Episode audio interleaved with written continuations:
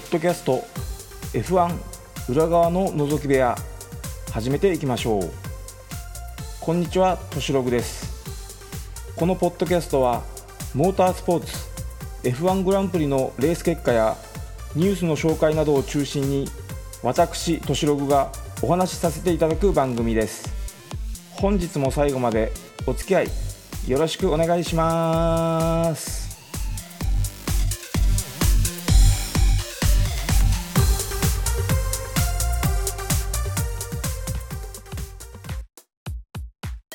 今回は恥ずかしながら周回遅れになってしまいましたがロシアグランプリのお話をしていきたいと思います。遅れてしまって申し訳ありません。それでは本編のお話へ。9月29日現地時間午後3時 F1 第16戦ロシアグランプリ予選が行われました。気温は23度路面温度は38度というコンディションとなっています。今回旧型 PU パワーユニットの B スペックの新品を下ろしたことによりグリッド降格ペナルティが決まっているレッドブルの2台はこの日から6戦連続使用規定を破って新品ギアボックスを投入しておりさらなるグリッド降格のペナルティが決定しています。トロロッソホンダの2台はこのロシアグランプリから最新型のスペック3を投入してペナルティを受ける形となっていましたが初日のフリー走行1回目と2回目で性能を確認した後土曜日から前線シンガポールグランプリまで使っていたスペック2のパワーユニットに交換してスペック3を鈴鹿へ向けて温存する戦略をとっています。どうやら性能の向上は認められたもののセッティング面での煮詰め不足や予定外のバイブレーションを検知したため次戦鈴鹿までの対策を目指しトロロッソ側と相談の上今回の交換となったようです。ブレンドン・ハートレーはターボチャージャーと MGUH と MGUK を新品にしたためさらなるペナルティが追加されています。その他フェルナンド・アロンソもグリッド降格が決まっているため決勝に向けたセットアップに専念しており予選で本格的な走行をすることはないようです。Q1 から各社がハイパーソフトでアタックを開始へ。1回目のアタックでまずトップに立ったのはバルテリ・ボッタス。コース上はトラフィックで混雑していることもありルイス・ハミルトンは5周して1分32秒825でボッタスのタイムを更新しトップに浮上します。3番手にはキミ・ライコネン。4番手にセバスチャン・ベッテルのフェラーリ勢が続きレッドブル勢がペナルティの関係から待機に回っているため5番手にハースのケビン・マグヌスセン。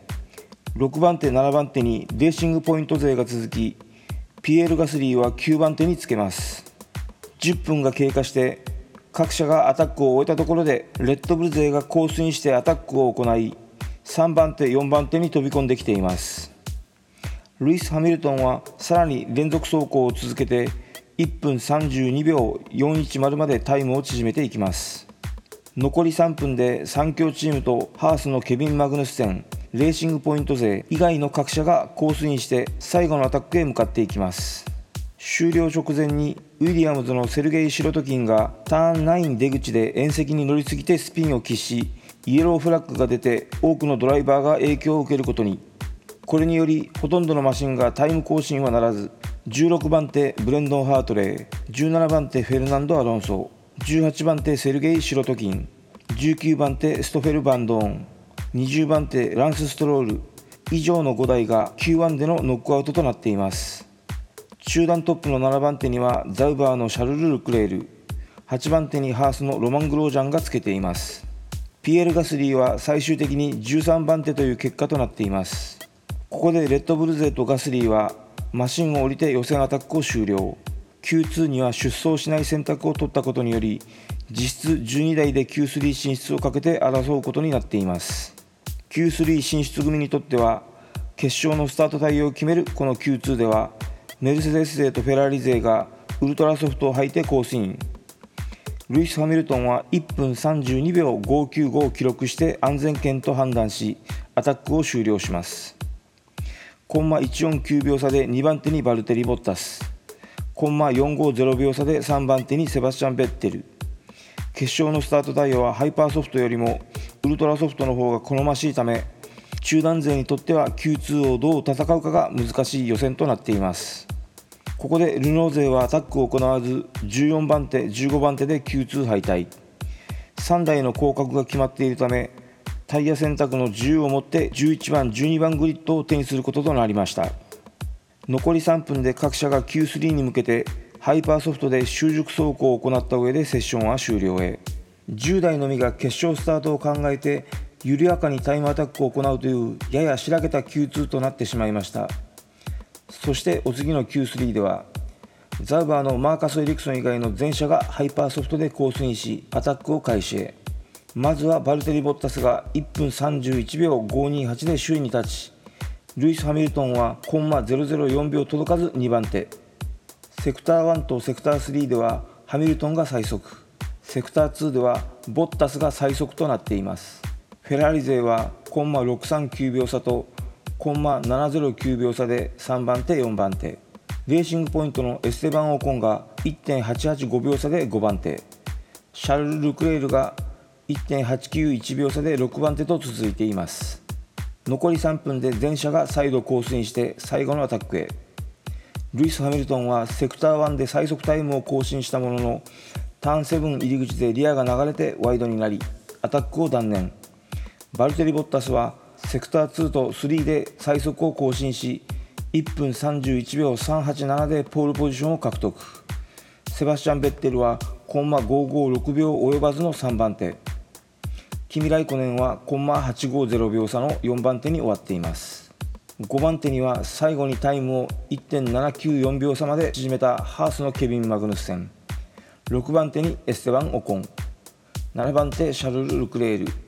8番手セルジオ・ペレス。9番手ロマン・グロージャン。10番手マーカス・エリクソンとなっています。翌日の決勝は朝からどんよりと曇り。F1 の決勝2時間半前の F2 のレース2の最中には雨も降る空模様へ。スターティンググリッド上では小雨がぱらつく場面もありましたがスタート前には太陽が顔を出すという目まぐるしい天候へ。決勝は気温25度路面温度30度というコンディションでスタートを迎えました。パワーユニットやギアボックス交換などのグリッド降格ペナルティに加えて3グリッド降格を課されたマックス・フェルスタッペンが最後尾グリッドでしたがそれ以前のペナルティも含めた適用順でスターティンググリッドは大きく変わる形となっています。さらに予選後のパルクフェルメでギアボックス交換を行った暫定14番手グリッドのストフェルバンドーンが5グリッド降格となりましたがグリッド最後尾ペナルティ適用組とは別扱いとなり14番手ランス・ストロール。15番手ストフェルバンドーンという正式グリッドとなっています。11番グリッド以下はルノー勢がソフト。それ以下はウルトラソフト。最後尾のピエール・ガスリーとレッドブル勢がソフト。ブレンドン・ハートレーがハイパーソフトとスタートタイヤは大きく分かれています。そしてレースはいよいよスタートへ。スタートでルイス・ハミルトンはわずかにホイールスピンを喫しましたが首位バルテリ・ボッタスがターン2へ向けてインに寄せたのに対しハミルトンはアウト側からアプローチして2番手をキープ。その後ろもセバスチャン・ベッテルキミ・ライコネンのフェラーリ勢とグリッド順のまま続き5番手にシャルル・ルクエールが浮上。6番手ケビン・マグヌッセン。そしてレーシングポイント勢と続いていきます。後方ではマックス・フェルスタッペンが13番手まで浮上しさらに順位を上げて8周目には中団勢を全てかわし5番手まで浮上していきます。ダニエル・リカルドは18番手から2周目には15番手まで上がりこちらも順位を上げていますがチームメイトほどのアグレッシブさはないようですね。トロロッソホンダ勢は電気系に問題を抱えたピエール・ガスリーがスタートで PU パワーユニットがインストールしかかり最後尾へ。ブレンドン・ハートレーも19番手。4周目にはガスリーがターン4で突然リアの挙動を乱してスピン。そのままピットに戻りリタイアとなってしまいました。ハートレーも3周目にピットインしソフトに変えて最後まで走りきる戦略に出ましたがブレーキに問題を抱えてピットに戻りこちらもリタイアとなっています。9周目にケビン・マグヌッセン10周目にシャルル・ルクエールとエステバン・オコン11周目にマーカス・エリクソンがピットインすると首位のバルテリ・ボッタスも12周目セバスチャン・ベッテルが13周目ルイス・ハミルトンが14周目にピットイン。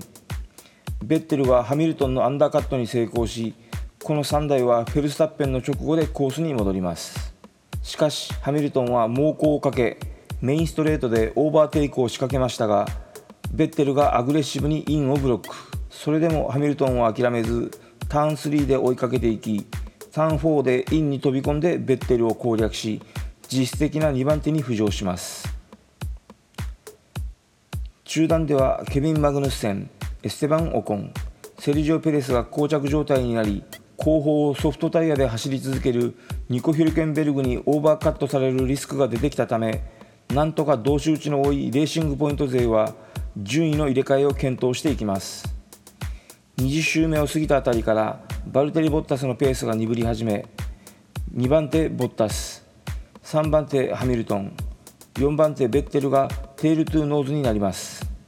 メルセデス勢は25周目のターン13で順位を入れ替えさせリアにブリスターを抱えるハミルトンのタイヤを守るため先行させます。ソフトタイヤのまま走り続けるマックス・フェルスタッペンが暫定首位。その3秒後方にハミルトンボッタスベッテルと続き7秒開いてライコネン。その12秒後方に同じくピットインをしていない6番手にダニエル・リカルド。マックス・フェルスタッペンのペースは15周ほど若いソフトタイヤを履くメルセデス勢やベッテルよりも速くじわじわとギャップを広げていきます。しかし35周目を過ぎてからはハミルトンがファステストラップを記録しながらフェルスタッペンに追いついていきます。中段ではステイアウトの7番手ニコ・ヒルケンベルグに対し8番手シャルル・ルクレールは7秒9番手ケビン・マグヌスセンは18秒後方でレーシングポイント勢は順位を入れ替えるものの両者ともにマグヌスセンを抜くことはできません。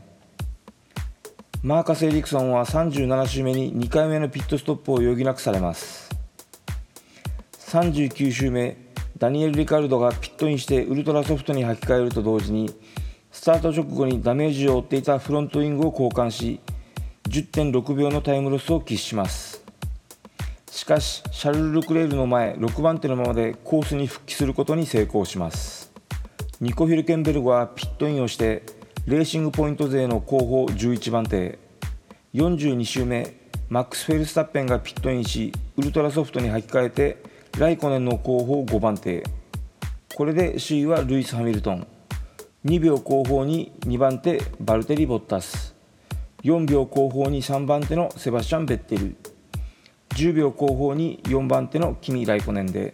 5番手マックス・フェルスタッペンは24秒後方となっています。最後の10周は各社がタイヤをいたわりながら膠着状態で推移しメルセデス勢は順位の入れ替えを行わずルイス・ハミルトンがトップのまま53周のレースが終了へ。ハミルトンが後味の悪い3連勝を飾りボッタスが2位。タイトル争いを考えると優勝が欲しかったセバスチャン・ベッテルは3位に終わっています。4位にキミ・ライコネン。5位マックス・フェルスタッペン。6位ダニエル・リカルド。中段トップは7位にシャルル・ルクレール。8位ケビン・マグヌッセン。9位エステバン・オコン。10位セルジオ・ペレスの順となっています。ハミルトンが後味の悪い3連勝を飾りボッタスが2位。タイトル争いを考えると優勝が欲しかったセバスチャン・ベッテルは3位に終わっています。4位にキミ・ライコネン。5位マックス・フェルスタッペン。6位ダニエル・リカルド。中段トップは7位にシャルル・ルクレール。8位ケビン・マグヌッセン。9位エステバン・オコン。10位セルジオ・ペレスの順となっています。メルセデスチーム首脳のチームオーダー発令によりルイス・ハミルトンとセバスチャン・ベッテルのポイント差は今季最大の50ポイントまで拡大。フェラーリファン悲願のチャンピオン獲得は今季も絶望感が漂いつつあるようです。さて今回は配信が遅れて周回遅れになっていることもありポイントランキングの紹介はカットさせていただきたいと思います。早急に次戦鈴鹿グランプリのお話会の制作に取り掛かりたいと思います。さてと今回のポッドキャストはこの辺で終了といきましょう。今回も最後までお付き合いありがとうございました。こちらのポッドキャストでは Twitter の「ハッシュタグとしログ」シャープ TOSHIROG こちらにて皆様のコメントご意見などを募集させていただいております。書き込みなどなどよろしくお願いします。それでは今回はこの辺で失礼します。